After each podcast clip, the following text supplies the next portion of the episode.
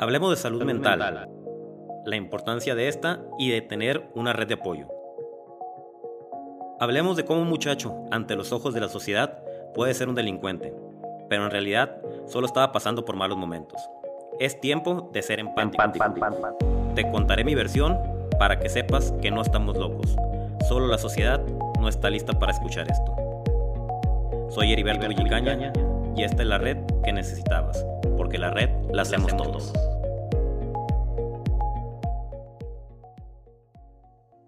Bienvenidos a un episodio más de la red del podcast. Hoy me encuentro muy contento porque estamos de manteles largos. Tengo una gran amiga, una excelente artista, la ganadora de la segundo lugar en La Voz México, ¿ah? Así es. Bienvenida, Alejandra Orozco. Gracias, Heriberto, qué gusto, qué gusto y muy agradecida por la invitación, muy contenta de estar aquí y pues lista, calista, como dicen por ahí, para platicar largo y tendido.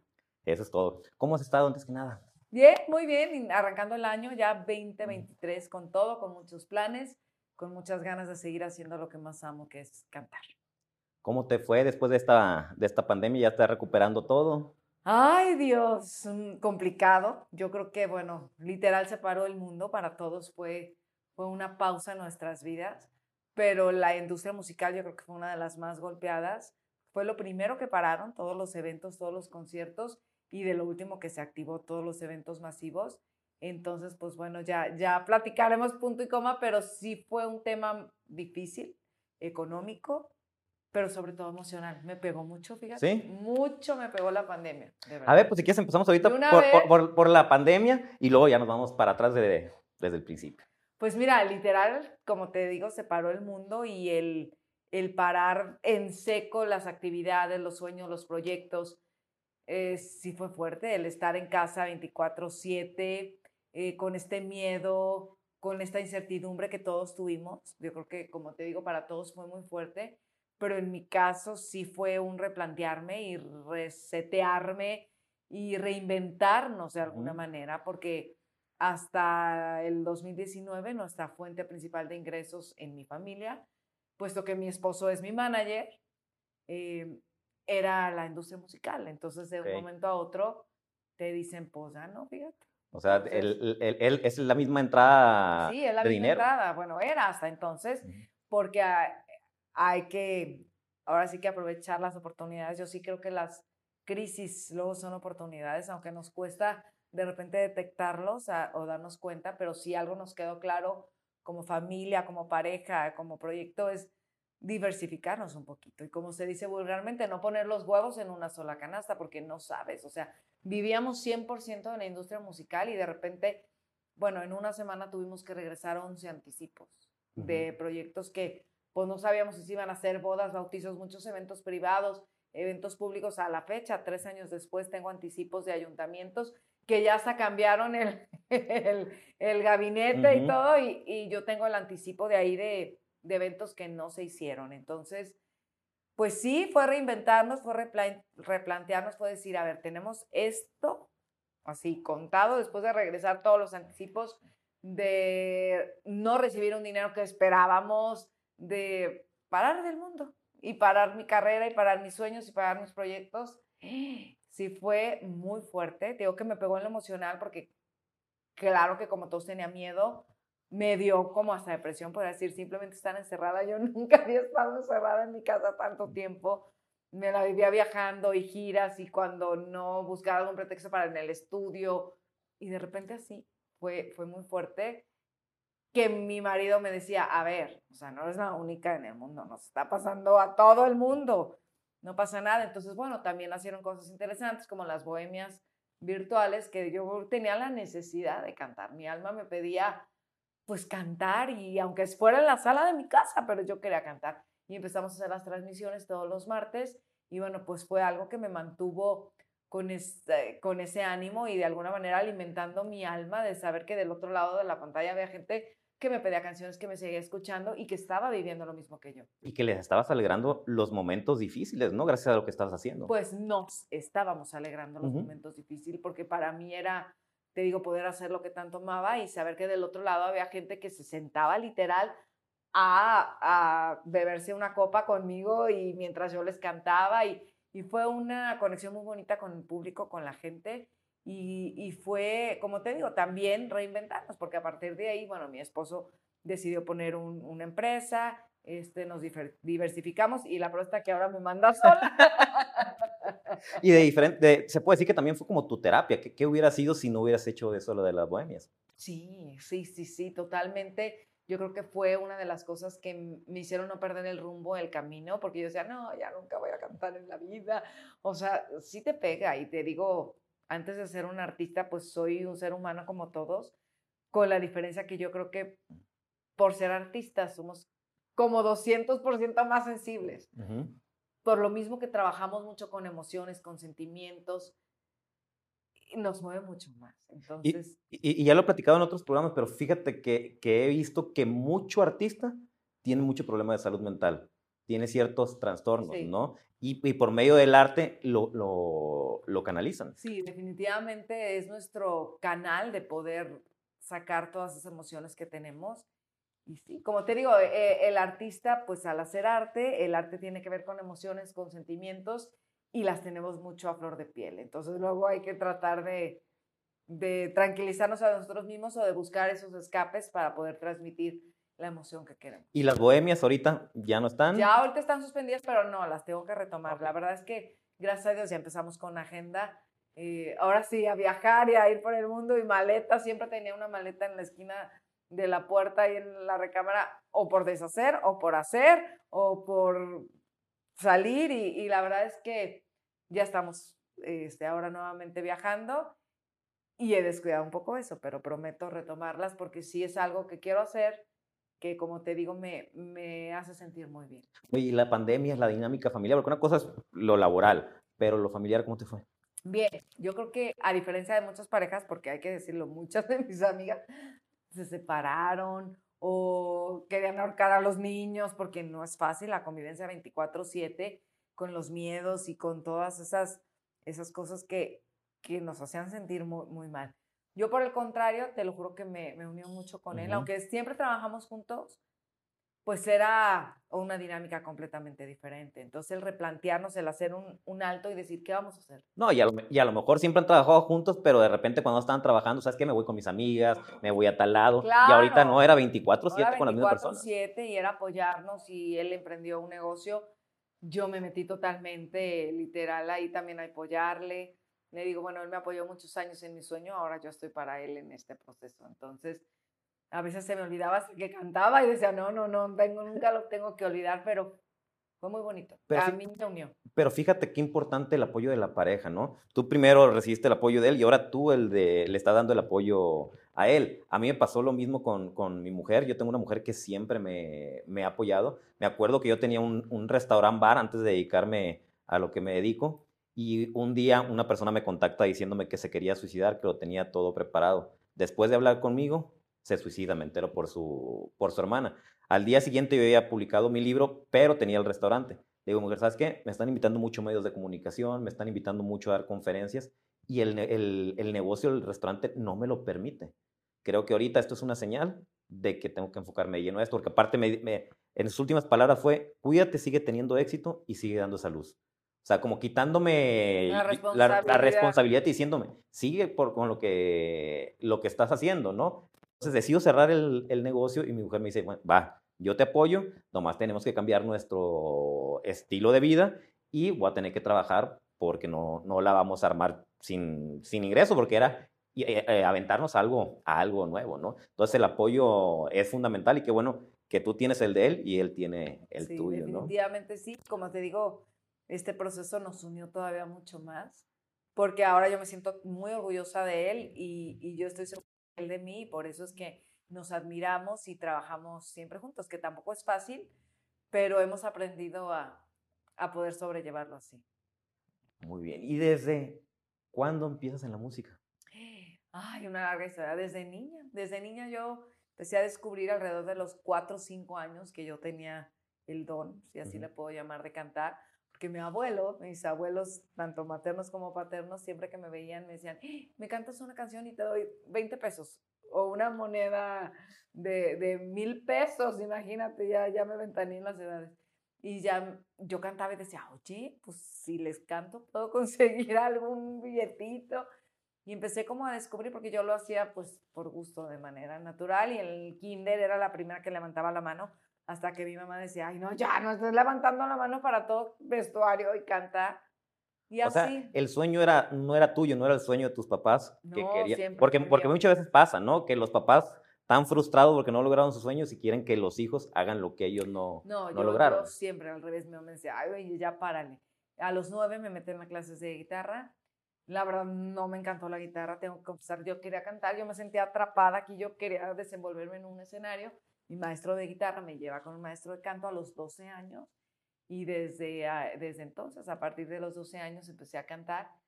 Yo cuento ya profesionalmente a esa edad porque me pagaron por primera vez por una presentación en el Club Guadalajara, en las Chivas. Esa fue mi primera presentación y me pagaron. Entonces ya yo dije, no, pues ya es una chamba, ya es algo profesional.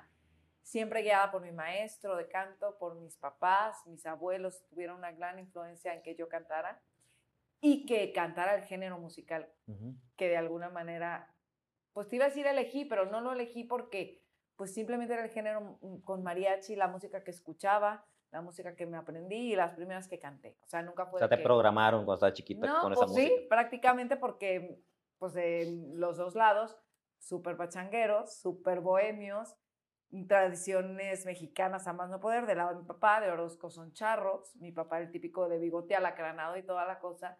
Y el mariachi siempre estuvo presente en mi casa, en mi familia, con cualquier pretexto.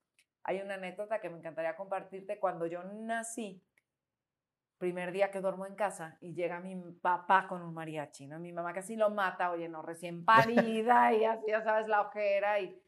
¿Cómo crees? Mi mamá reclamándole que cómo se le ocurre llegar con un mariachi. Y mi papá le dijo, no, tranquila, no es para ti, es para Alejandra, porque quiero ser el primer hombre en su vida que le ponga un mariachi en su ventana. Entonces, pues, definitivamente me marcó. Y te digo, fueron las primeras canciones que empecé a cantar, las primeras canciones que me aprendí.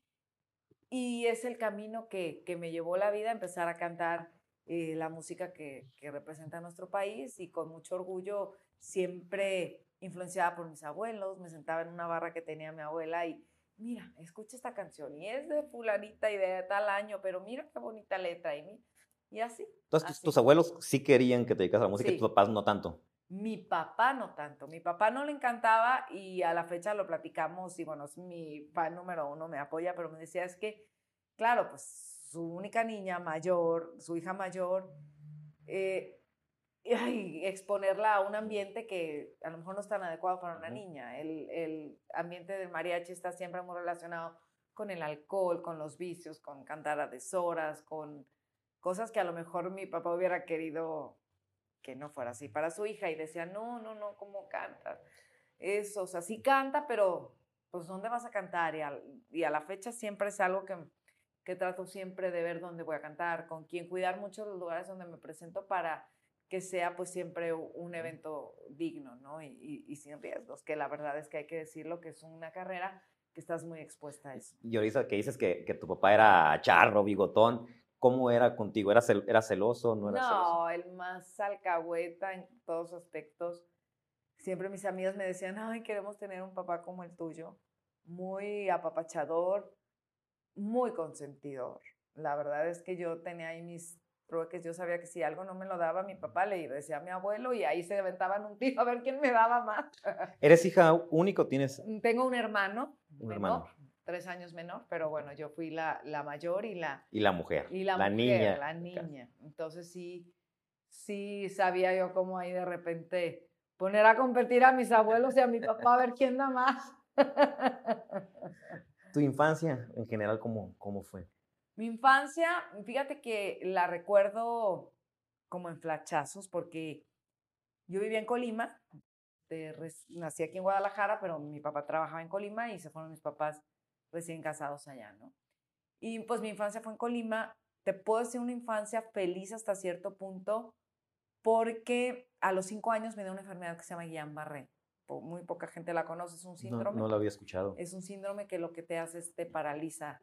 Y en mi caso me paralizó brazos y piernas. Entonces yo estuve en terapias, estuve en rehabilitación y fueron dos años que estuve pues literal volviendo a aprender a, caminar y hacer las cosas simples como tomar un vaso, Mi mamá siempre estuvo ahí conmigo, pero fue en el momento cuando yo encontré el refugio, por así decir, en la música, porque no, pues no podía ir al colegio, no estuve en casa y la música siempre era como mi compañera.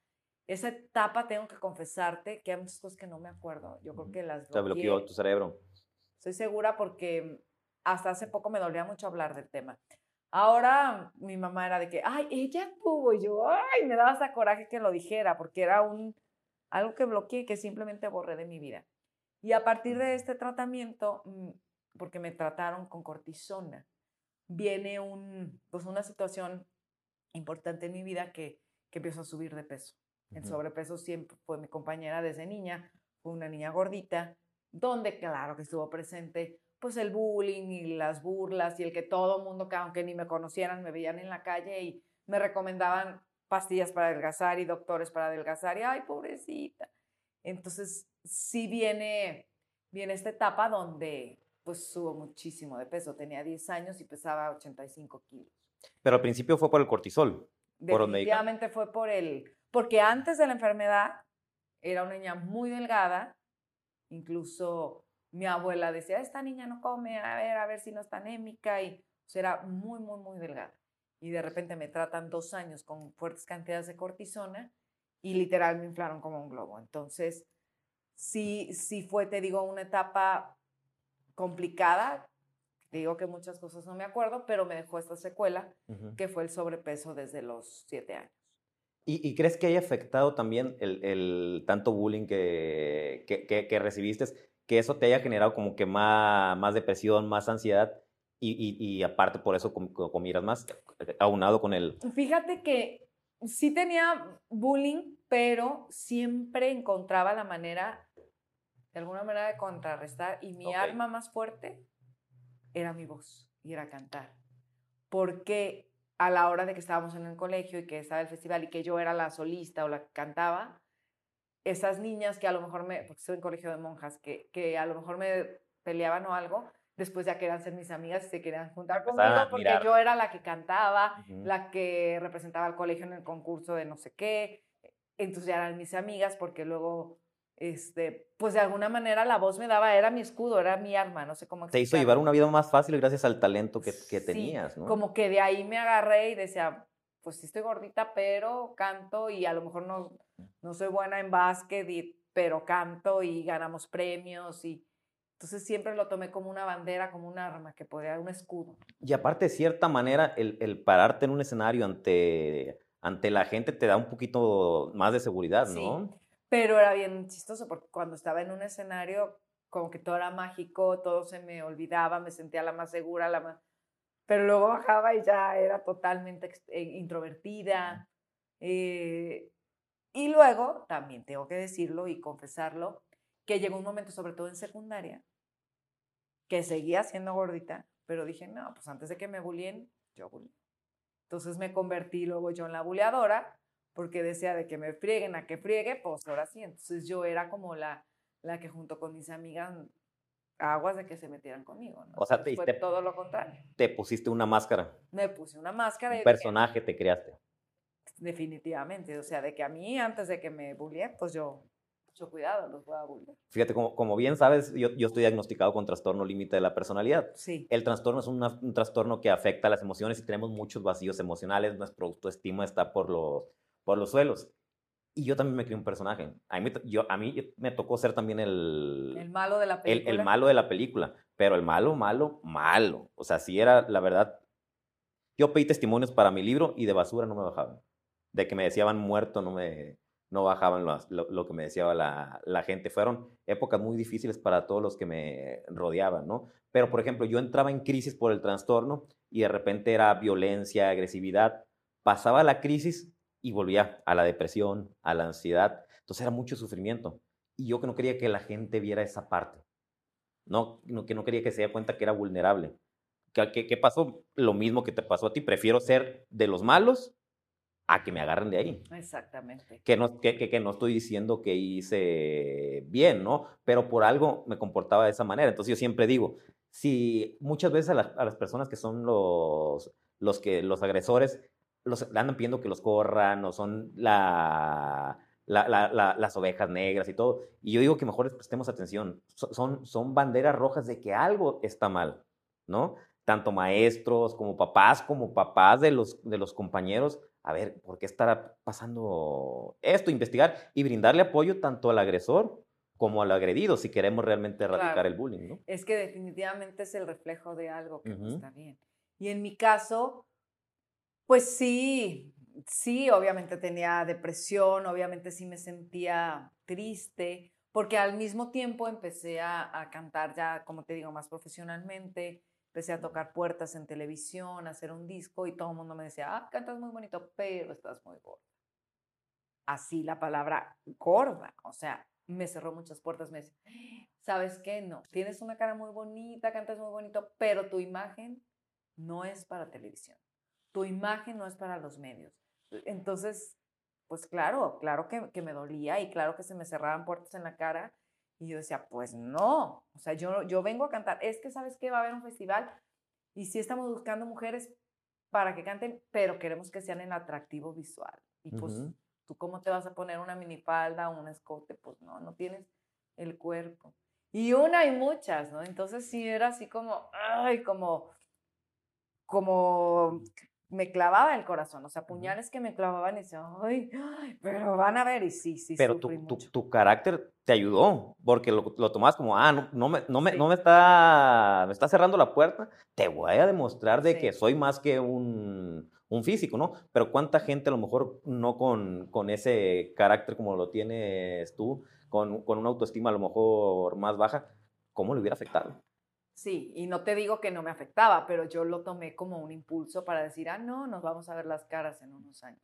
Y me pasó después, y no sabes cómo disfrutaba, sobre todo cuando vino este proyecto de La Voz, que, que La Voz México fue pues una de las principales plataformas que he tenido en mi carrera, cuando de un momento a otro aparezco en televisión nacional, en un horario estelar, cuando todavía la familia se reunía y se paralizaba. Ahí los realities eran los realities. Ahí eran los realities. Estamos hablando en el 2011, la gente se paralizaba sola la ciudad los domingos en la noche, ¿no? Para ver estos realities. Cuando unía a las familias. Y yo estuve en, el primer, en la primera voz, cuando no teníamos como referencia de qué iba a pasar, ¿no? Y, y, con qué jueces? Además, estuve, estuve, pues que estaba Alex Inte, que es Espinosa Paz, que fue mi coach, Lucero y Alejandro Santos, era en la primera temporada.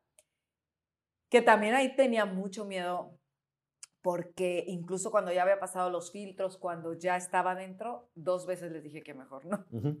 Y ahí el, el, el, sobrepeso no te, no te limitó, no te, no te sí, dijeron cosas. porque ahí te va, la, la, primera vez les dije, ¿sabes qué? Oye, que ya tienes que estar aquí, que quedaste seleccionada. Y dije, no, ¿sabes qué? Ya lo pensé y no. ¿Cómo que no? Le dije, no, no, siempre no quiero. A ver, permíteme, te va a hablar el psicólogo de la producción. Me dijo, ¿por qué no quieres? Y le dije, porque yo soy comunicóloga de profesión, estudié en Elite o Ciencias de la Comunicación y sé perfectamente que en un programa de televisión, por más reality que sea, lo que buscan es el rating, le dije, y yo no voy a permitir que ustedes me expongan o se burlen de mí por mi sobrepeso, porque ahí todavía estaba con un sobrepeso muy considerable. Entonces, no, que te prometemos que no. Digo, yo no quiero ser la gordita del proyecto. No, no, no. Y que, así se manejaba en ciertos proyectos, En ciertos proyectos. Entonces, me decían, no, que entiende que este es un proyecto nuevo, que lo único que importa es tu voz y no, pues dije, no, la verdad no me interesa. Después me habló el productor, personalmente me llamó y me dijo, a ver, ¿me puedes tomar la llamada? ¿Cuál es tu miedo? Que me ridiculicen a nivel nacional, que se burlen de mí, que me humillen de alguna manera y que ese jueguito de, ah, mira la gordita, le dije, yo no estoy dispuesta a... O sea, tú querías ganar por tu talento, no por lástima. Y me dijo, te prometo te doy mi palabra, no me conoces, pero te doy mi palabra que aquí lo que importa va a ser tu voz.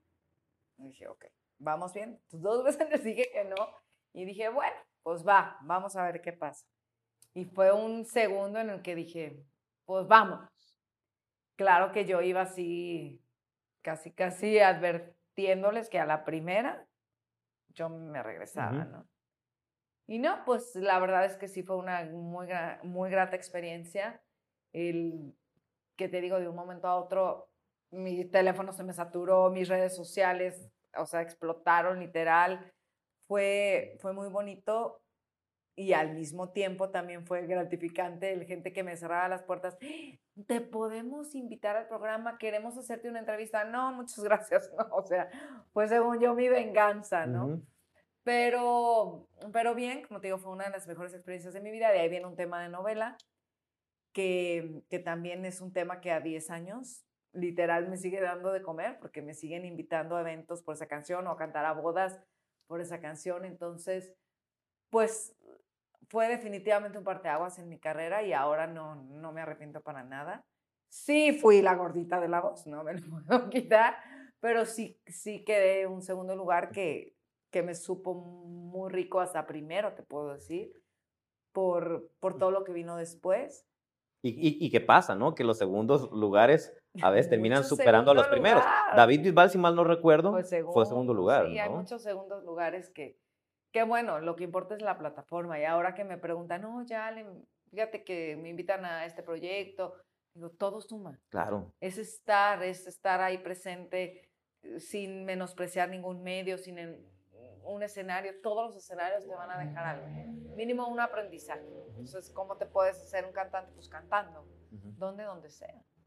Y fue un parteaguas la Voz México. Sí antes de La Voz México y Alejandra después de La Voz sí, que también tengo que mencionar que estando yo aquí en Guadalajara, cantando ya de manera local. Muchos premios llevabas ya. Empecé a, pues, hacer mi carrera más en un tema como de embajadas, como representando México, porque tristemente yo veía, y a la fecha, ¿eh? 10 años, años después no ha cambiado mucho, no hay muchos espacios para nuestra música mexicana. Tristemente se acabaron todos esos restaurantes que me contaban mis abuelos que podían ir a ver una variedad con un buen cantante de música mexicana o con el mariachi. Tú dices, voy a Jalisco, a la tierra del mariachi seguro habrá mariachis en cada esquina. Pues no, señores, pero tristemente los tengo que desmentir. No hay, no hay espacios. Entonces, bueno, eh, yo empecé a buscar así como oportunidades, como te digo, representando al país en el extranjero. Me fui un año a vivir a Barcelona, cantando y hay una puerta que se me abrió y lo tengo que decir y agradecer. Fue el primero que me dio oportunidad en televisión, que fue el señor Víctor Manuel Luján. Muy odiado y muy amado. O sea, es una persona que odia se va más. No hay términos medios. No hay términos medios, pero yo te puedo decir que no tengo más que agradecerle porque yo le dije, pero para televisión, fui un día de invitada a su programa y me dijo, quiero que te quedes fija en el programa. Yo le decía, pero yo, yo en televisión, que me encantaba y me apasionan los medios de comunicación, le digo, pero es que a mí me, sí me van a dejar entrar porque a mí me, me, han dicho, me han dicho que no tengo imagen para televisión.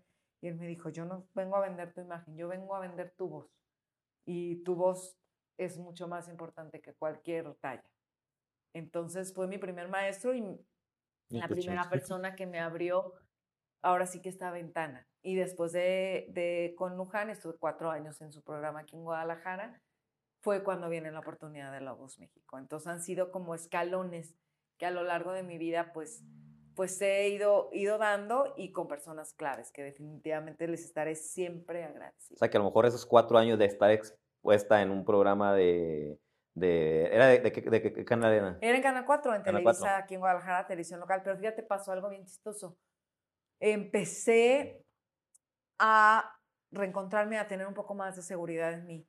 Siempre me ha gustado, por más kilos de más, siempre he sido bien vanidosa. Entonces sí decía, no, pues me tengo que, como para televisión, no es lo mismo vestirte diario para ir a tu oficina a trabajar que ir todos los días a televisión. Entonces, pues buscaba y cómo puedo verme menos gorda y cómo puedo disimular y cómo puedo. Y empecé a arreglarme y pasó algo que nunca lo había detectado.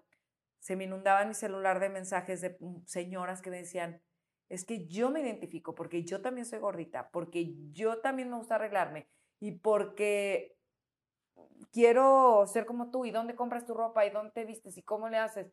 Y yo les decía, es que ser guapa no tiene talla tampoco.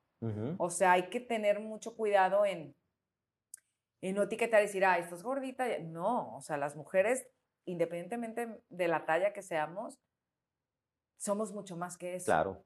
Entonces, sin querer queriendo, encontré como esa bandera de representar a muchas mujeres que como yo nos cerraron mucho las puertas por no encajar en el estereotipo de 90, 60, 90 para televisión. Entonces se me abrió una oportunidad que dije, wow, entonces en ese entonces hice una línea de pantalones para chicas curvy. Ay, yo te iba a decir de broma, y ya pusiste las tiendas. hice, hice una línea de pantalones, luego unas fajas, tenía mi comunidad de mis gordibuenas y empezamos a, a compartir y a darte cuenta que pues sí, o sea, la sociedad entera vivimos con, con etiquetas y cuando no encajas en lo supuestamente perfecto, que yo no sé quién lo dijo, pues, pues te hacen un lado. Y encontré esa manera de poder ayudar de alguna manera y compartir con mujeres que como yo, por nuestra imagen, habíamos sido pues relegadas o bloqueadas de alguna manera. Y aparte de que estabas ayudando, al ayudar hace que tú te sientas mucho mejor. Claro, y ellas no sabían que ya me estaban ayudando mucho más a mí, porque me caían esos 20 de decir, wow, entonces, bueno, no está de más decirlo, pero muchos patrocinadores en ese entonces voltearon a verme y decían, no, es que Alejandra es una persona, una mujer real, como muchas otras que se están identificando, entonces los patrocinadores me buscaban a mí para que yo diera su mención. Y sabes que ella tiene credibilidad, ella tiene empatía, ella tiene cosas que a lo mejor, pues las mujeres somos de repente celosillas y ves acá la 90, 60, 90 y dices, ¡ah! Hasta te cae gorda nomás de verla tan guapa, ¿no? Y entonces decían, ¿no? Y los patrocinadores empezaron a, a voltearme a ver y aquello que yo muchos años vi como un, como algo que, que no podía desenvolverme, de repente lo vi como una oportunidad. Y es cuando la vida te, te, enseña y dices, wow, o sea, las crisis luego son oportunidades. Y mucho aprendizaje, pero siempre y cuando lo queramos ver. Ah, Mientras no vivamos en modo víctima. Exactamente. Sino en, digo, me choca la palabra, la verdad, pero el, el empoderarnos, el sentirnos bien. Y digo, me choca porque se puso muy de moda, pero sin encontrar el sentido. Yo de alguna manera, claro que quiero transmitir el mensaje de mujeres fuertes, valiosas, pero también yo creo que sin los hombres, sin una pareja que nos apoye, sin, pues no seríamos tampoco nada, ¿no? Entonces, respeto mucho las corrientes feministas, pero yo digo que definitivamente estamos hechos para complementarnos, ¿no? Ni pues, uno ni otro. ¿Cómo estarías a lo mejor si no tuvieras el apoyo ahorita de tu pareja? Imagínate, definitivamente no, no sé, no sé. o él sin tu apoyo. Por eso creo que pues que somos complemento definitivamente. En la fuerza de uno. El otro día estaba viendo una imagen que me morí de risa porque una, una mujer que dice, yo no necesito de los hombres, yo soy independiente y está queriendo abrir un bote como de mayonesa y, y no puede, entonces ya de repente le hace, ¿me ayuda? sí, o sea, hay cosas que definitivamente por cuestiones físicas podemos hacer y no. Entonces, pues sí, sí es una bandera que, que llevé de, de sentirnos importantes, de sentirnos fuertes, pero también de sentirnos que somos un complemento de, de, una persona.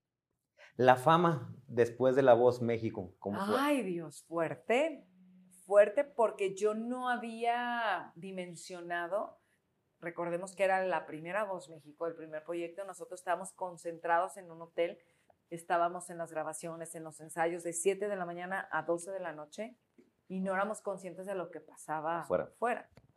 Y hubo un día que nos dieron el día libre, estábamos en un hotel en la Ciudad de México que está justo frente a, una, a un centro comercial, se nos hizo fácil irnos al cine. Ah, pues nos vamos al cine, todos los participantes nos cruzamos al cine. Oh Dios, o sea, lo recuerdo tuvo que intervenir la seguridad porque la gente nos empezó a reconocer, nos empezaron a pedir fotos, nos empezaron a rodear. Se hizo aquello una revolución. Los de la plaza pidieron apoyo para controlar a la gente. Fue una locura que nosotros no habíamos dimensionado. Y fue un momento de esto nosotros. Eh, es muy bonito, de repente, sí hay que decirlo, te tambalea, porque te sientes el todopoderoso, sientes hasta que tu familia es tu fan. o sea, sí te subes al ladrillo porque estás tan llena de, pues, de adulaciones y de, de mensajes muy bonitos que es bien fácil perder el piso si no está tu familia ahí. Que en mi caso me decía, a ver, mi reina, por más voz y lo que sea, aquí recoges tu plato y lavas la ropa y atiendes a, a mi mamá hace mucho, atiendes a tu esposo, o sea, en reina, se me baja de la nube. Y aquí nosotros no somos tus fans ni tus asistentes. Somos cuando estás arriba del escenario, nada más y tan, Entonces, sí, mi mamá siempre ahí, mi abuela, que también formó una parte crucial en mi vida. Y, y sí, o sea, sí es bien fácil el subirte al ladrillo, como se dice, pero gracias a Dios siempre estuve rodeada de mi familia que me aterrizaba, ¿no? Y me jalaba las orejas y me, y me centraba. Y además que la fama, como a mí me llegó en ese momento, vino acompañada de algo que yo había deseado por muchos años, que era convertirme en mamá. Teníamos ya cinco años de casados y no había logrado embarazarme. Habíamos detectado muchos temas que teníamos que estar en tratamiento y, y pues resulta que sin saberlo, eh, yo me voy a La Voz México y embarazada. Entonces cuando regreso, La Voz México se acabó en diciembre, en enero grabamos el tema de novela, en febrero empieza la promoción a todo lo que da y me entero que estoy embarazada de cinco meses. Que ni por aquí me había pasado que yo podía estar embarazada, le eché la culpa a todo. El retraso, claro, pues que no me ha bajado porque estoy tan estresada y es, o sea, pues no, se me, sí. Eh, náuseas, no, pues es que a la altura de la Ciudad de México no me adapté. Este, no, es que no he comido bien. A todo le eché la culpa menos a que podía estar embarazada. Entonces me llega a mi vida la noticia que voy a ser mamá, con la noticia de que tengo un tema de novela que está en los primeros lugares y que tenemos gira de promoción, que teníamos una agenda apretadísima, pero al mismo tiempo que en cuatro meses iba a ser mamá. Entonces fue esas ganas de quererme volar, al mismo tiempo fue el aterrizarme y decir, voy a ser mamá. Yo le decía, Diosito, gracias, pero no manches, la más despacio. todo lo que no me mandes todo el paquete. Todo lo que había deseado en mi vida me lo dio en el mismo momento. Yo le decía, ay, espérame, ahí voy. Y fue de las noticias más hermosas de mi vida porque deseábamos muchísimo ser papás, pero tengo que confesarlo, que de las que más me sorprendí, porque en ese momento no me lo esperaba. Entonces no me preguntes cómo, pero pues ahora que ya tiene 10 años, Valentina, pues literal nació en los escenarios y ahora canta. ya no sé si me da gusto o no, porque no es fácil la carrera, pero bueno, pues, ¿cómo le digo? ¿Pero qué es fácil? Nada es fácil. Nada más fácil en la vida. Cuando amas algo, menos se te hace difícil. O sea, lo, yo a mí me decían, vas a trabajar, y yo no voy a cantar. O sea, es que yo voy a cantar, no a trabajar. Yo no lo veía como un trabajo. Y eso es padre, ¿no? Que, que, que, te diste cuenta que era lo que te apasionaba y te estás dedicando a lo que te apasiona. Por ejemplo, yo soy contador público, ¿no? Yo, yo estudié contabilidad, trabajé dos años y me di cuenta que no me gustaba.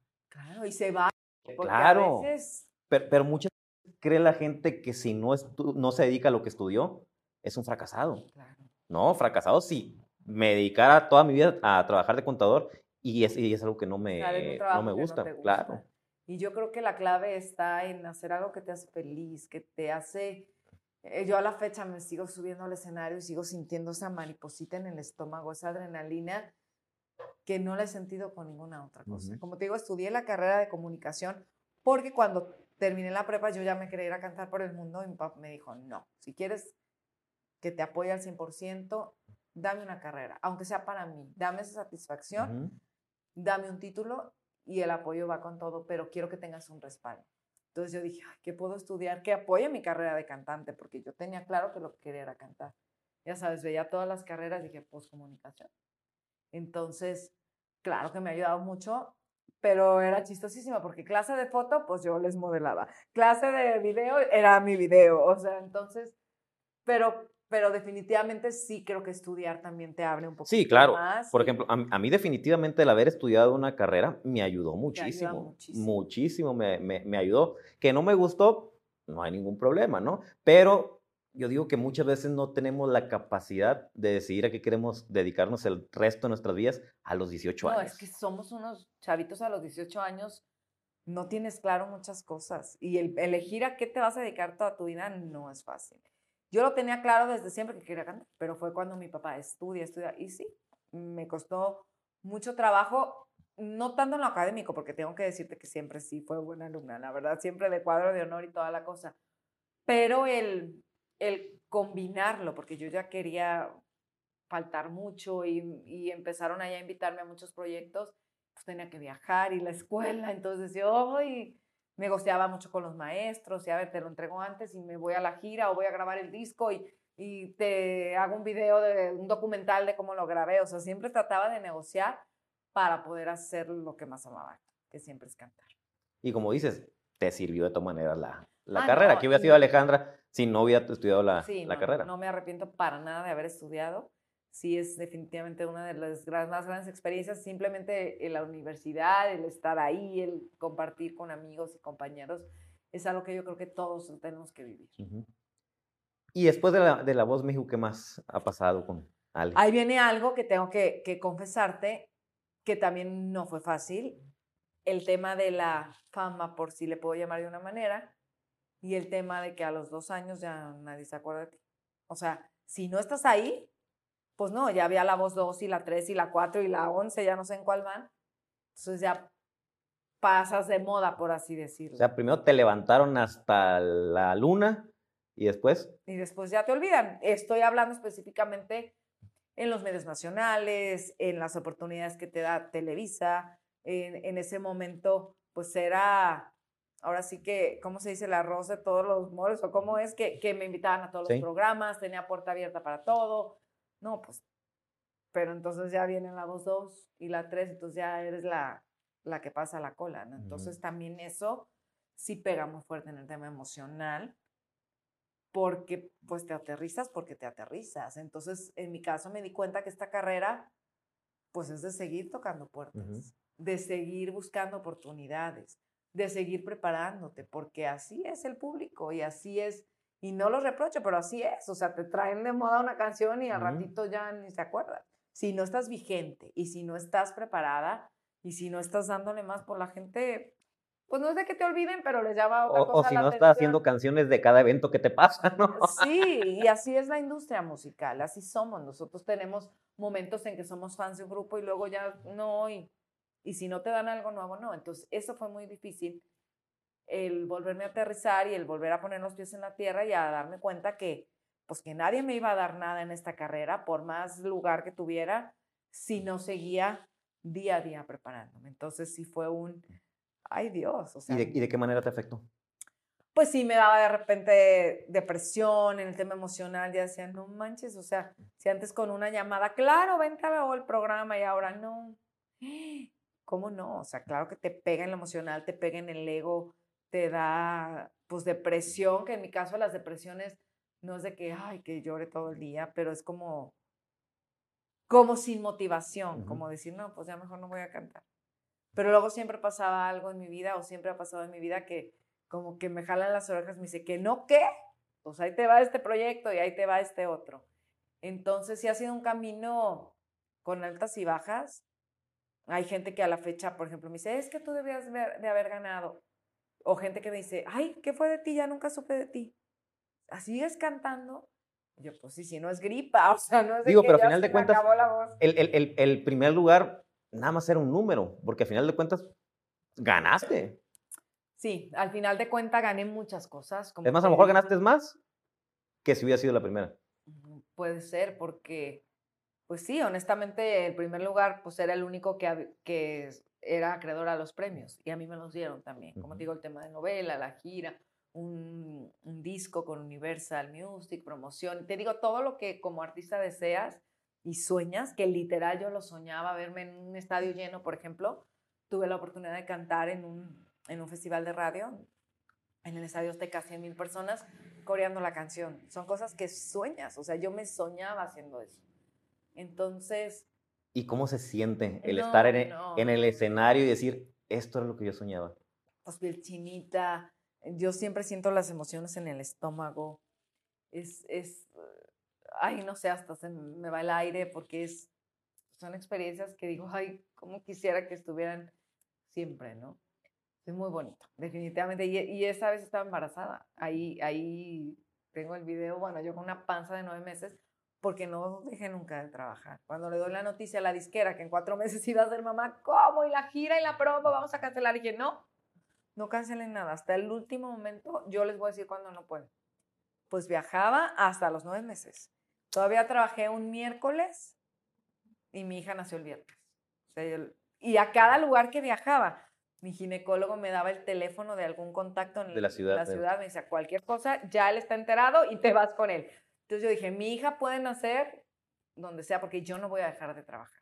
¿Y, ¿Y, cómo fue esa gira? ¿No fue sumamente cansada? No, no. Estaba tan emocionada que disfrutaba las desveladas, las desmañanadas, disfrutaba todo. Como ya estaba gordita, no es que se me notaba tanto, entonces hacía trampa, lo confieso, pues en los aviones y eso, ni parecía que estaba embarazada. Parecía que estaba gorda, ¿no? y me subí a aviones y todo, y yo ya de nueve meses, aventándome el riesgo, dije, pues son vuelos de una hora, hora y media, pues qué tal si nace en Monterrey. Pues venga ya mi norte. O qué tal si nace, yo me la jugaba. Dije, no puedo dejar pasar la oportunidad de todo lo que había esperado por esto, ¿no? Entonces sí fue muy, muy bonito. Y a partir de ahí, te digo, viene como ese bajón, pero también es a ver qué vamos a hacer firmo con otra disquera y viene un, momento también complicado, que me atrevo a decir también uno de los muy complicados en mi carrera. Eh, hasta ese entonces mi esposo era mi manager, viajaba siempre conmigo, igual mi hija, la nana, siempre viajábamos familia mueven. Firmo con otra disquera y entre muchas cosas me dicen, pues ya no puede viajar tu esposo porque te asignamos un manager y ya, este, como vamos a andar en carretera, no queremos correr riesgos con tu niña, entonces no puede viajar tu hija, no puede viajar tu esposo, tienes un equipo. No, no, no, o sea, para mí sí fue un cambio muy fuerte.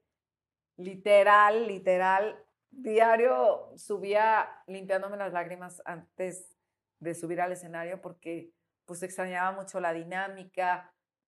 Yo no estaba tan acostumbrada porque ni cuando estuve en Universal, que era una disquera tan internacional, me decían qué hacer, dónde hacer, qué cantar, qué ponerme. Y yo decía, no, esto no es lo que quiero. Pues ahí viene una etapa de mi vida en, en que la ansiedad, la depresión, todo estuvo presente.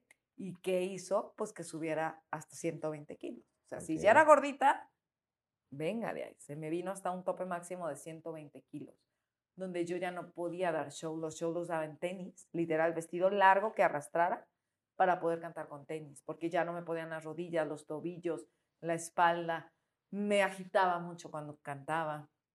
Entonces, te digo, empecé a subir, a subir, a subir, a subir de peso hasta que llegó un momento que dije, tengo que hacer algo. O sea, no puedo, ahora ya no por imagen, sino por salud, necesito hacer algo. Me estoy sintiendo muy mal. Y entonces viene un momento que también fue decisivo en mi vida, que decidí someterme a un bypass gástrico, que es algo que lo he hecho siempre público no les voy a decir, ay, lechuga y agua, no. Me sometí a un bypass gástrico en el que perdí 50 kilos, en el que fue un proceso de un año muy complicado, porque independiente, luego me dicen, ay, pues claro, te operaste, ¿verdad?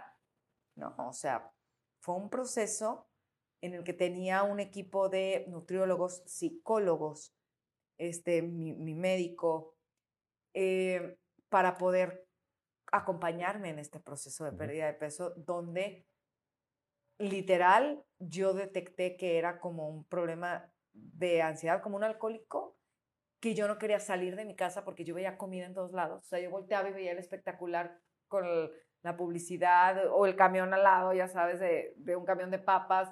Eh, ¡Ay! Entonces me di cuenta que tenía un problema muy serio con la ansiedad que lo estaba reflejando en la comida y la comida me estaba haciendo y luego era un círculo vicioso, porque entonces me veía gorda, entonces me deprimía, entonces pues ya estoy gorda, venga, o sea, es, es muy fuerte. Yo, yo lo entiendo porque yo caí en anorexia y bulimia, ¿no? Yo tuve problemas de sobrepeso, pero es por lo, por lo mismo. Por el trastorno que yo tengo, somos muy susceptibles a caer en cualquier tipo de adicción, comida, sexo, drogas, alcohol. ¿Por qué? Porque por estos vacíos emocionales buscamos una manera de cómo sentirnos bien, ¿no? Entonces somos muy de, con la comida te sientes bien por un rato, pero pasa exactamente lo que tú dices, ¿no? Después de que comes, te vuelves a ver en el espejo y te vuelves a, te sientes peor, ¿no? Y a veces te sientes peor por haber, por haber comido y ya sabes cómo sentirte bien. Ah, pues vamos otra vez a, a entrarle, ¿no? Lo mismo me pasaba con el alcohol. Tomaba, me sentía bien, de repente hacía cosas que no debía, al día siguiente amanecía con la cruda moral y decía, chin, pues ya sé cómo hacerle para no sentirme mal. ¿Otra vez? Vamos otra vez. Y es un círculo del que es bien difícil que puedas salir y aún acompañada en este proceso de reencontrarme, de reconocerme nuevamente, me veía al espejo ya cuando iba bajando de peso y decía, no, es que esta no soy yo, hasta llegar al punto cuando ya había logrado bajar de peso, el el comentario, comentarios de la gente que luego a veces, ay, no ayudan. Ay, ¿qué te pasó? ¿Estás enferma? O, ay, qué bueno que te apuraste porque estabas gordísima, o sea, ya te viste que te veías fatal. Yo les decía, o sea, soy la misma. Entonces, a veces somos imprudentes y nuestros comentarios no ayudan porque yo no entiendo y a la fecha es algo que digo, ¿por qué en el primer segundo tenemos que etiquetar y hacer referencia a nuestro cuerpo? Porque es muy común, hola, ay, qué delgada, o ay, le entraste duro a los tamales. O sea, ¿por qué siempre tenemos que juzgar o opinar del cuerpo de las otras personas? Entonces, te digo que fue un proceso. Eh, mi misma familia me decía, ay, no, estás enferma, estás súper flaca, no, no, no, te ves fatal. O, ay, qué bueno. O, o te digo, verme al espejo, yo misma veía mis fotos de antes y dices que yo nunca me vi así. Y me daba mucha tristeza verme en qué momento me dejé llegar hasta es, a verme así. Me tenía muy olvidada, ponía a todo mundo en primer lugar, menos a mí. Entonces fue un proceso que fue aprendiendo, que dije, ¿saben qué? Alto. Ahora sí que se pare el mundo. La persona más importante de mi vida, con la que voy a estar siempre, soy yo. Así es que... Y con la que tienes que quedar bien. con la tengo que quedar bien, soy yo. Entonces, alto total.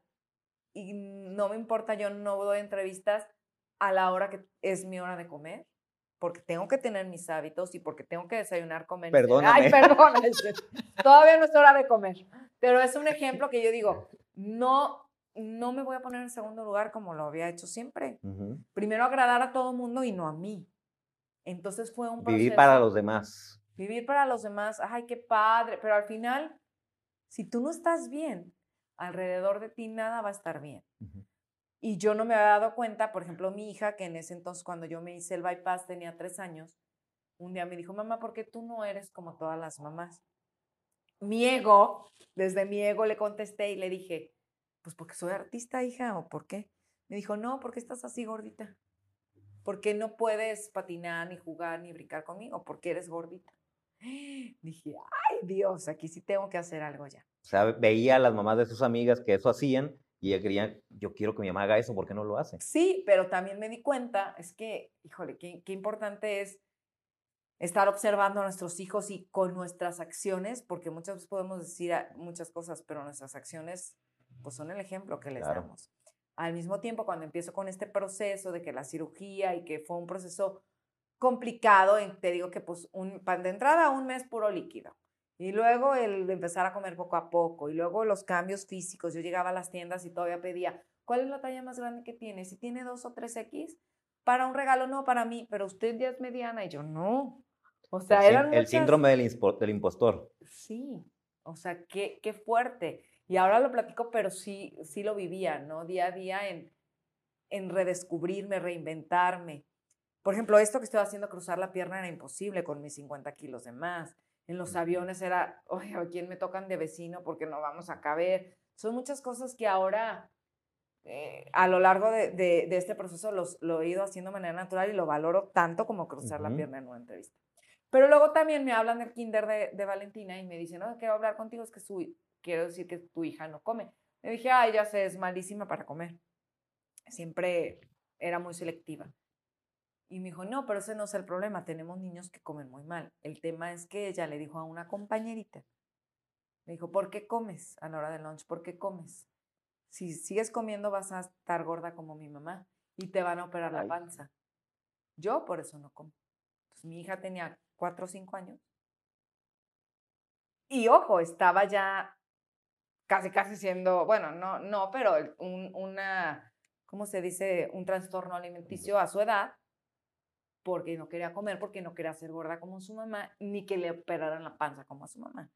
Entonces fue un momento que dije, wow, ¿no? Pues ahí va a hablar con ella y acercarme con ella y explicarle que yo estaba así porque no comía lo que debía. Y bueno, fue, fue acompañarla y... no, y aparte tú venías de, de, un proceso de muy temprana edad que te empezaron a inyectar medicamentos que te hacían subir de, sí, sobre de peso, todo darme mucha hambre y como un globo me inflaron. Entonces, bueno, a, lo largo de este camino tengo ya seis años con mi cirugía de bypass y ha sido, te digo, un proceso que todavía, a, a veces a, a, estas alturas, yo digo que sigo siendo una gorda anónima, porque pienso todavía como gorda y llego al restaurante y digo, me da, después digo, ay, no, no me voy a acabar ni la mitad. o a darle una importancia tan importante a la comida, porque así es nuestra, nuestra sociedad. Oye, ¿nos vemos para comer? Oye, ¿qué tal si nos vemos este, y cenamos? Oye, desayunamos. Hoy que las mamás nos Todo es comida o bebida. comida. Todo es comida o bebida y la gente te dice, ay, estoy a dieta, ay, ¿qué viene? Entonces no ayuda, no ayuda. Entonces sí he aprendido a respetar mucho pues, los procesos de cada quien y y a no opinar del cuerpo de la otra persona. Y, ahorita que mencionaste de, de, que no te dabas cuenta cuando subías de peso, a mí pasó lo mismo. Todo el mundo me decía, Eri, estás subiendo mucho de peso. Y yo decía, no, no, estoy subiendo, no estoy subiendo tanto. Y de repente empiezo a, ver unas rayas rojas aquí en, en, en, los, en los glúteos. Y le digo, mi papá, papá, ve lo que traigo. Y mi papá, pues como no sabía, me lleva con el, con el doctor y pues eran estrías, ¿no? Le hubiera preguntado a mi mamá y me hubiera dicho desde, ah, claro. desde, el principio. Todo el mundo me decía, Eri, estás subiendo mucho de peso. Total, me quiero dejar de, la, de las adicciones, empiezo a meterme al gimnasio, entro al gimnasio y espejos por todos lados y ves a la gente que está atlética y dije, ah, canijo, ¿qué me pasó? Y ahí fue cuando yo me obsesioné con la bajada de peso y en dos meses me tumbé como 20 kilos. Bueno, es el otro lado de la moneda. Sí, me, tampoco... es que por el, por el trastorno son muy obsesivos y me obsesioné con la bajada de peso. Llegó el momento que hacía una comida al día. Primero eh, llegué a, tomar, eh, ¿cómo se dice? Purga para, para, para, ir al baño. Después empecé a hacer laxantes. Eh, una, hacía una hora de cardio, una hora de gimnasia olímpica, una hora de pesas y, y, y abdomen después una sola comida y luego automáticamente mi, estómago regresaba a la comida y ya no me entraba alimento. Entonces, se sufre, se sufre mucho, ¿no? Entonces es importante prestar atención. Si alguien te está diciendo, qué malo que te lo digan, pero también son focos rojos, ¿no? A ver, ¿por qué, la gente me está diciendo que, que estoy subiendo mucho de peso? No, no, no nos damos cuenta. No, nunca te das cuenta. Yo a la fecha veo mis fotos, quisiera desaparecerlas del planeta. Videos que tengo anteriores a, mi cirugía, digo, ay no, ¿en qué momento? No, bórrenlo por favor.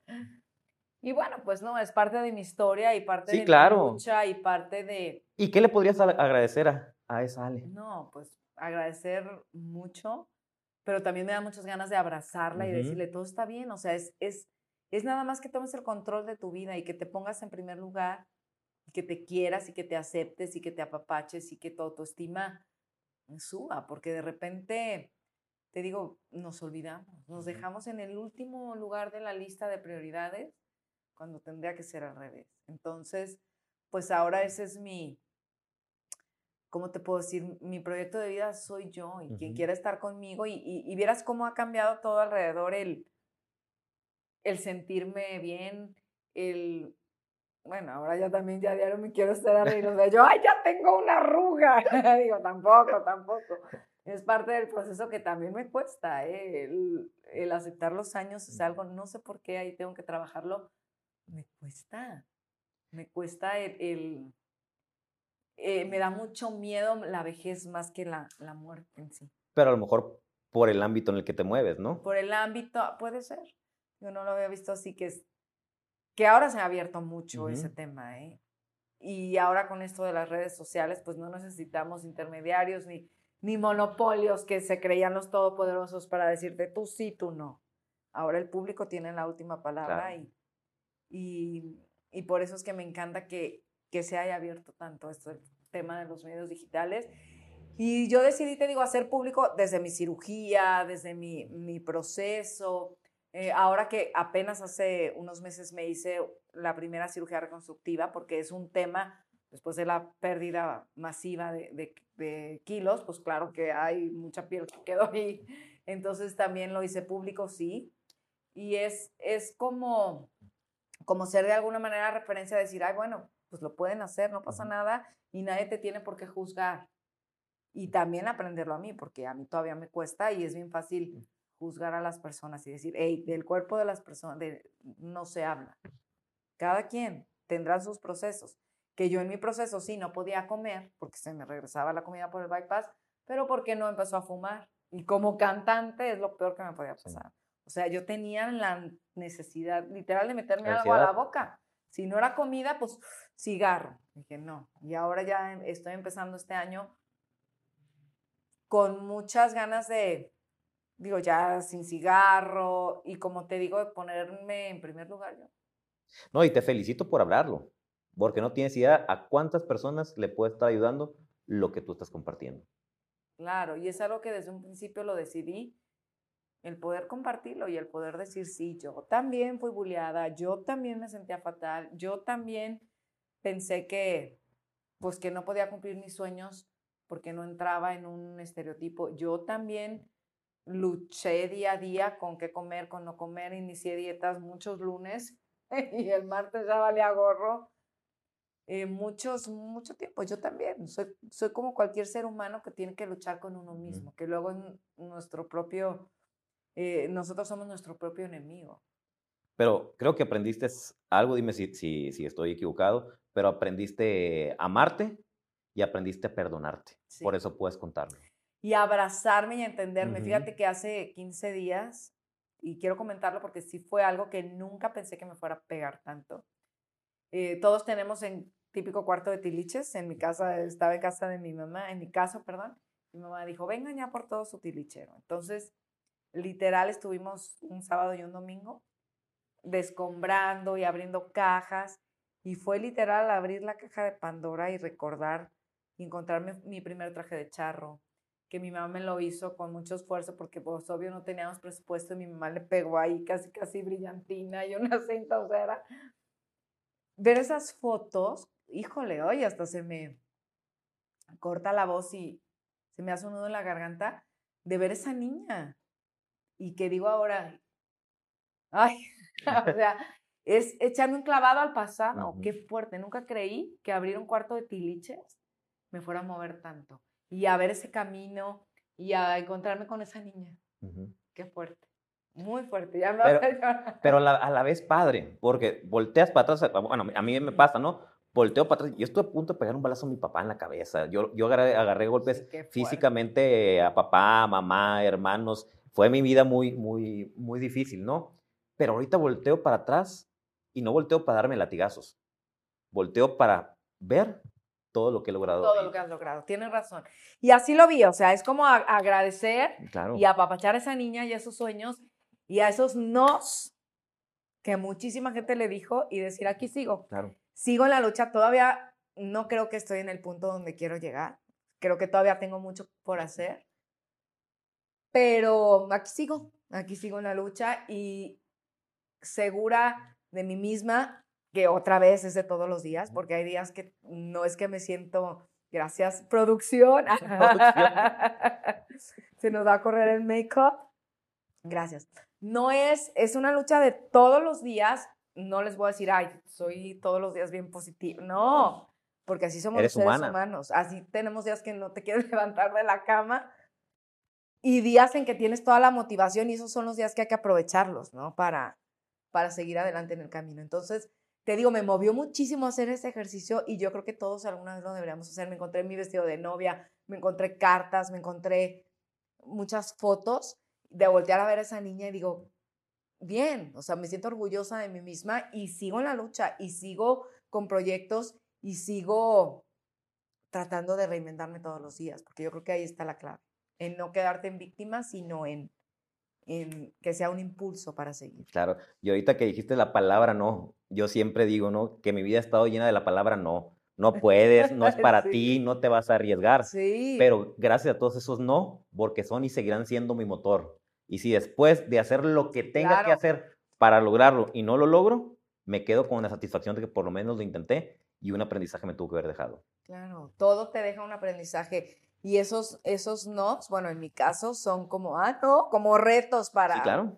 Que no. Mm, gasolina. Es gasolina. Y bueno, hay mucha gente que, como dices, a lo mejor esos no les dan para abajo, pero qué padre que haya este tipo de, de foros en los que podamos compartir, como te digo, que somos igual que todos los seres humanos, que nos enfrentamos a muchos nos, pero de nosotros está en convertirlos en sí. Y si de, de repente no podemos hacerlo solo, crear nuestra red de apoyo, ir con el especialista de la salud mental, ir con el psicólogo, ir con el psiquiatra, porque muchas veces puede ser algo químico lo que te esté generando el estado de ánimo en el que, en el que estás, que no te permita tener esa gasolina para seguir adelante. No, y está muy satanizado el tema del psicólogo, del psiquiatra. ¿Y por qué no? O sea, son profesionales que están a la mano para ayudarnos. Y el primer paso es aceptar, necesito ayuda. O sea, hay veces no, el échale ganas. El echa de ganas no es todo. O sea, hay muchas cosas que hay que ver. ¿Por qué no tienes a lo mejor ese empuje o esa fuerza o esa motivación para lograr tus sueños? Es más, hay mucha gente que a lo mejor a, a la fecha no ha descubierto su don, su pasión o su sueño. Ujú. Entonces, pues también creo que es momento de... O, o- o está viviendo la pasión y los sueños de alguien más. Ojo, qué importante. Como eso que dices de los papás que luego quieren ver en sus hijos, pues reflejado lo que ellos no pudieron ser. Entonces, híjole, es fuerte. Y yo creo que es un tema que está muy de, de moda, pero hay que aprovechar eso para poder tratar nuestra salud mental, que todos, todos de alguna manera tenemos que, así como vamos al doctor a revisarnos una rodilla, pues cómo andamos de las emociones. Así, se enferma- así como se enferma el cuerpo, se enferma la mente, siempre Sí. lo digo. Y como sociedad tenemos que entenderlo también y dejar de juzgar, dejar de etiquetar. Bien dijiste, puede estar mala de una pierna y llegas con, con- con muletas y todo el mundo te va a apoyar, todo el mundo te va a dar el, el- el- Claro. el- asiento, pero si estás mal de tu, de tu salud mental, mal de tus emociones, eres juzgado, eres criticado. Y es cuando más apoyo necesita la gente. Sí, totalmente. Es triste, hay, cada vez se ve más que gente quiere tirarse de los puentes. Anoche, a- ayer, precisamente, no me acuerdo en qué puente de aquí de, de Guadalajara, una persona quería atentar contra, contra su vida. Entonces, venimos de una pandemia donde los problemas de salud mental han, han, han aumentado. Aumentaron muchísimo. Entonces, no nos pasa nada si de repente nos sentimos mal y vemos que no estamos pudiendo solo, ir con un profesional. Y es de profesional, porque uno se refugia. Digo, qué padre que te escuchen tus amigas o tus amigos o tu familia, pero a lo mejor ellos tampoco saben qué Ujú. decirte. Y a lo mejor ellos no saben cómo ayudarte. Si alguna mamá a lo mejor nos está viendo y tiene un hijo y no sabe ni cómo ayudarlo, también ella a lo mejor está envuelta en esa situación que también ella necesita Ujú. ayuda. Entonces, quitar ese estigma de la salud mental y acudir a profesionales. Claro, qué importante saber también con qué profesional. Sí, claro. Pero es igual como los doctores, porque como te puede ayudar a sacar, Y, y- y- en, y en- quebrar. y en este caso también tienes que buscar, como, como, como tú dices, el que te quede bien, porque habrá uno con el que no hagas química. Y dice, Ah, con este no, mejor voy claro. con, con otro y estar Claro. buscando. Y si te dan un diagnóstico, de todas maneras, pedir otra segunda opinión, porque el tema del, de- del cerebro es muy complejo. Sí. No, no, no, no, no. Y además dicen que está estudiado solo que el 30% de, de las capacidades del cerebro humano. Entonces hay todavía mucho que aprender. Pero yo creo que el primer paso es aceptar y detectar que tenemos que acudir a, a ayuda con un Sí, sí, sí, si no aceptas, no hay poder humano, ¿no? Primero tienes que aceptar y después tomar acción. No, y es que eso de échale ganas, ¡ay! hasta me cae gordo. porque, ¿Cómo que échale ganas? Yo, yo toda la que trabajo, yo sí les digo, yo que pasé por depresión, yo que pasé por, que vivo con depresión y con, con ansiedad, les digo, no queda otra más que echarle ganas. Pero ¿a qué me refiero yo? Sí, Eh, eh, con echarle ganas, hacer lo que tengamos que hacer para salir del estado en el que estamos. exactamente. Si de repente no podemos solos y tenemos que ir con el psicólogo o con el psiquiatra, ir con el psicólogo, con el psiquiatra. Si, tomamos, si tenemos que tomar medicamentos, tomar lo- los medicamentos, a eso me refiero yo con echarle Ah, ok. ganas. Porque, por ejemplo, en mi caso, cuando estaba con el sobrepeso, te digo, estaba en- con mi mamá y señoras que ni conocían, oiga, ya vi que su hija está muy gordita, mire, vaya con este doctor y me caían gordísimas o me decían, oye, pues, ¿por qué no te pones a dieta? O sea, pues dietas he intentado, el del sol, la luna, las estrellas, la de la revista, las pastillas, me tomaba todas las mis amigas me recomendaban sin saber y no, no pasaba nada, bajaba dos, tres kilos y luego me rebotaba porque el origen era otro. Claro. Entonces también yo sí estoy segura. Mientras no se ataque el origen, Exactamente. por ejemplo, el, el- el alcohólico, lo mandan y lo internan a, a granjas. Sí, te deja de tomar un rato, pero no- si no se ataca el origen, va a volver a recaer. No, y luego salen con coraje, con resentimiento, con más odio a la familia. O sea, y sí que importante es a- atacar el origen. Ujú. y, y por qué, o sea, ¿qué, qué siento en mi caso cuando, cuando comía, cuando me daba esos atrancones? era una satisfacción momentánea, pero ¿qué me lleva a eso? ¿Qué vacío quiero llenar? ¿Qué? O sea, y cuesta. Y en mi caso yo no podía sola. Tuve que tener un apoyo de, de profesionales, de mi esposo, que a la fecha le digo, mira, tu, tu Fiona, porque nos casamos gorditos los dos. Digo, mira, tu Fiona ya se te convirtió en princesa. Él después se operó también. Él, él también era gordito y ya tiene dos años que se hizo también una cirugía bariátrica entonces ahora vemos nuestras fotos y decimos, mira, somos Trek y Fiona. Pero qué padre que te fijas, hasta en eso los dos se están apoyando. Porque imagínate que uno no hubiera, este, que no estuviera haciendo lo mismo que hiciste tú, pues le ibas a batallar más para lograr tus objetivos. Entonces ahora que ya tienen el mismo, el, la misma meta en común, es más fácil para los dos. Sí, definitivamente, y es apoyarnos y complementarnos y, y ya, pues ya los dos somos del club, que ya pedimos un platillo para los dos y y a veces se nos olvida, te digo, y pedimos hasta de más y ahí estamos para llevar, por favor, porque ya no, no tenemos espacio. Pero es, es, sí, es el apoyo. Al fin y al cabo, muchas veces solos no podemos. Y esa es la clave de aceptar ayuda y encontrar el origen. Ahora yo lo detecto. A mí me decían, cuando estaba recién operada, me acuerdo, fue cumpleaños de una, una comadre que quiero mucho. Me dice, oye, hablo para confirmar, vas a venir a mi cumpleaños. Y le dije, ¿qué vas a dar de comer? Y me dijo, no, pues que fue italiano. Le dije, no, no voy a ir. porque Le dije, pues tengo 15 días de operada, no puedo comer nada más que líquidos. Ah, entonces no viene ni yo, ¿no? Y le digo a mi psicóloga, no, es que me invitaron y no quiero salir. Me dijo, o sea que tú vas a las fiestas a comer. Tú no vas a las fiestas por acompañar al cumpleañero, por celebrar con él. Y yo, ah, no, pues sí. Pero es que inconscientemente el, el, el, ya lo traes tú que el ir a la fiesta. Es comer. Es, es comida y te sentías bien y aparte disfrutabas a las demás. Sí, pero así yo creo que en muchos lados decís, no, no salgo porque no puedo tomar, o no puedo beber, o no puedo... Y sí, como te digo, estamos en una sociedad en la que en vez de apoyarnos desde que, eh, pues, ¿qué tiene? Un traguito, ¿qué tiene? Mañana empiezas la dieta. Y entonces, pues es algo que yo creo que, que tenemos que aprender todos, a respetar y a decir, ¿sabes qué? No, ah, ok sin insistir. Así es. ¿Algo más, Ale, que quieras decir? No, hombre, pues agradecerte el espacio, qué padre que, que estás haciendo esto para crear de alguna manera un poquito más conciencia de lo importante que es la salud mental. Felicitarte tu libro, tu proyecto, tantos que tienes. Y pues ahora sí invitarlos a que escuchen mi música. Ya se echaron acá el chisme, pero vayan a ver. Claro, claro. Mis redes sociales, mi música, por favor. Alejandra Orozco, ahí estoy en todas las plataformas digitales. Y en mis redes sociales también, que me imagino que aquí las, las pondrán. Sí, las van a poner. para que me sigan en redes sociales y vean por qué le estoy terqueando tanto a la música. Ale, agradezco mucho que hayas abierto tu corazón. Sé que a varias personas les va a llegar este mensaje. No dejes de hablarlo. A lo mejor gente está esperando ese mensaje que tú puedes dar. Entonces te agradezco mucho. No, hombre, gracias a ti, pues que compartan. Que compartan, sí. E, es súper importante que nos ayuden a comentar, a compartir, a darle like, a suscribirse. A alguien le puede servir esta información. Ayúdenos a que la red se siga este, extendiendo. Y esperen el próximo episodio. Esto fue la red del podcast con servidor Heriberto Villicaña. Heriberto, todos cometemos errores, tropiezos, amores fallidos, coches sin sentido sin ganas de vivir. O créeme que también yo lo he vivido. Y no te des por vencido. Yo estoy contigo.